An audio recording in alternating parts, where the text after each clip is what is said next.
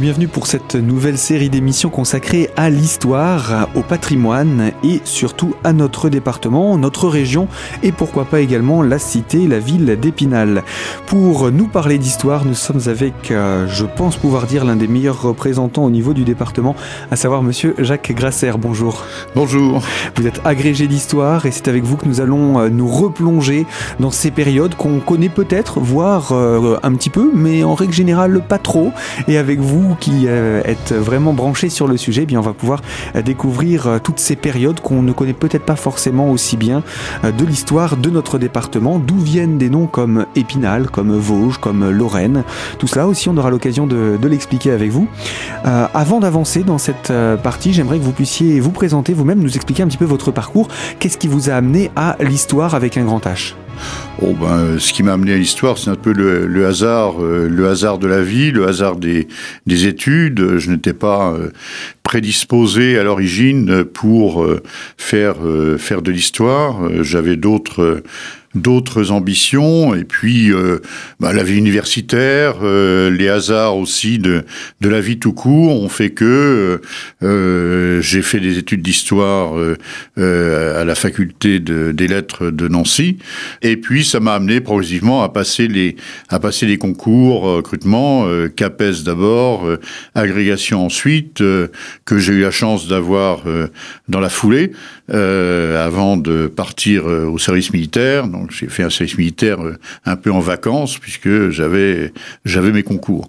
Donc voilà, mais ça c'est le hasard, c'est un peu le hasard de la vie, bien que euh, l'histoire m'a toujours euh, évidemment intéressé quand quand j'étais au lycée, mais j'avais pas d'ambition de devenir professeur, etc. C'est un peu le hasard, c'est un peu ensuite les hasards de la vie qui me qui m'ont permis d'être nommé à, l'école normale euh, des Vosges euh, à Épinal.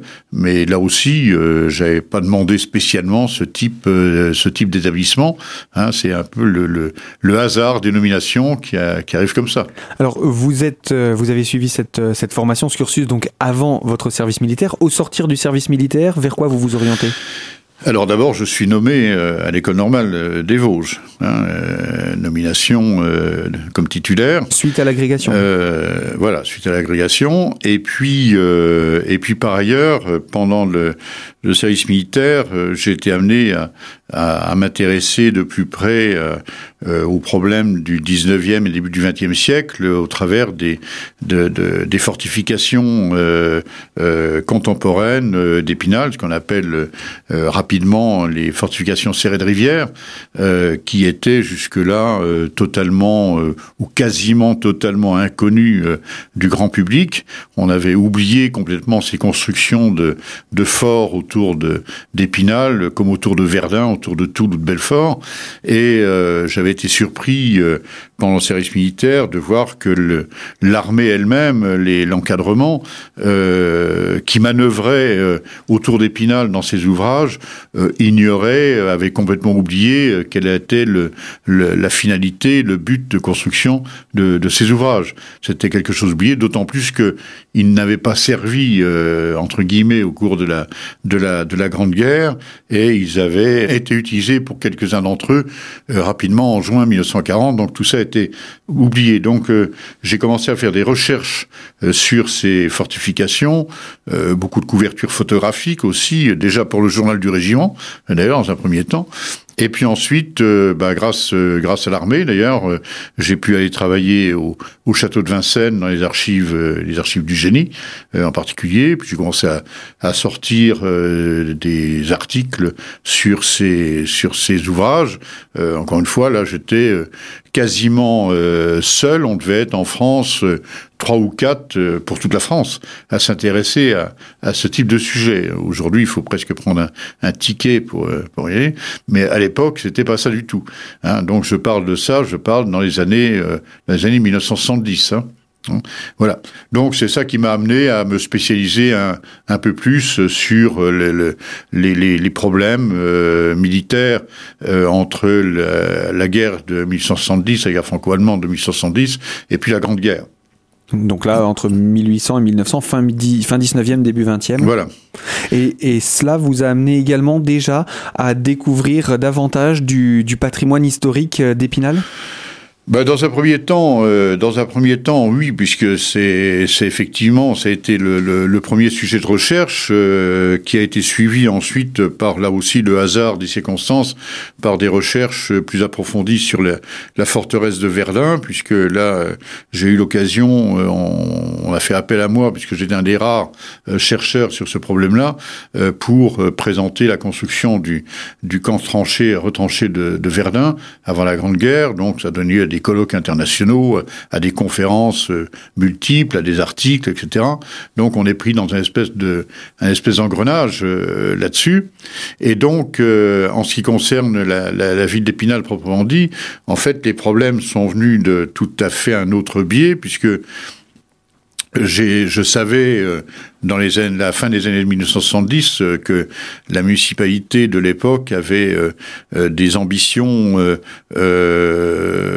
un peu démesurées pour casser, ouvrir des routes en plein centre-ville ancien, sachant que la ville d'Épinal avait déjà été terriblement sinistrée au XVIIe siècle et puis au XXe siècle, avec à la fois la construction de nombreuses voies, des quais, etc., mais aussi les destructions de la Deuxième Guerre mondiale. Et donc, on allait continuer euh, finalement à détruire euh, ce qui était considéré comme des quartiers plus ou moins insalubres, euh, ce qu'ils étaient d'ailleurs en grande partie, hein, en, plein centre-ville. donc, c'est là où je me suis présenté finalement en, 1977 pour être élu et être adjoint, en particulier chargé du, du patrimoine déjà à cette époque-là. Euh, je savais par mon histoire familiale quels étaient les, objectifs euh, à l'époque de, de, destruction. Et euh, puisque mon, père avait été directeur général des services techniques, donc j'étais un peu dans, le secret des dieux. Et donc, donc je me suis présenté pour éviter effectivement ce type de destruction. Et ça, c'était dans un premier temps. Dans un deuxième temps, bah, le hasard des choses a fait que été amené à, à commencer à faire des sondages archéologiques dans des endroits qui devaient être détruits.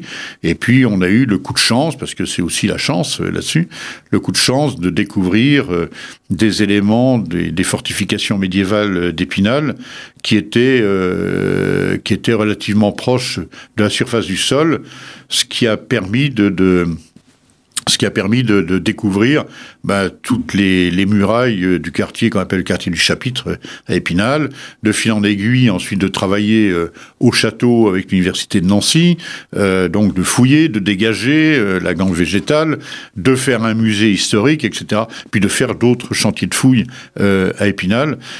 donc ce qui a permis de voir que malgré les destructions, eh bien, il restait quand même pas mal de choses du, du riche passé de la ville. Mais tout ça est un peu le, fait un peu euh, à la fois, bon, c'est vrai, d'une volonté d'aller dans ce sens-là, mais aussi euh, le, fait un peu du hasard, hein, du hasard des rencontres, du hasard euh, des projets pour la ville.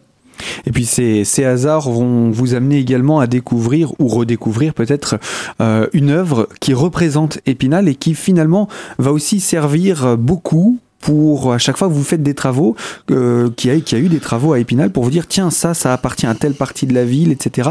Il y a, il y a, il y a cette, euh, cette représentation qui est une sorte de carte historique? Oui, alors vous voulez euh, parler du, du plan euh, de la vue cavalière de de Nicolas Bello, euh, non, qui date de 1626, qui est la première représentation connue euh, de la ville d'Épinal.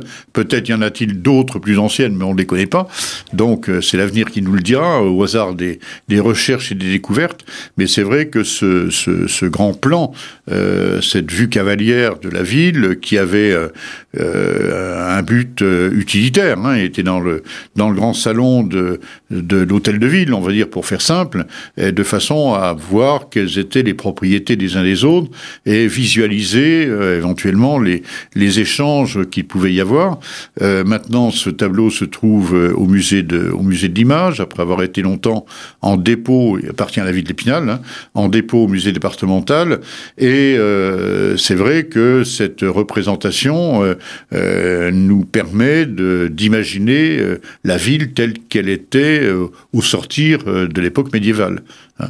Donc c'est effectivement une œuvre tout à fait unique.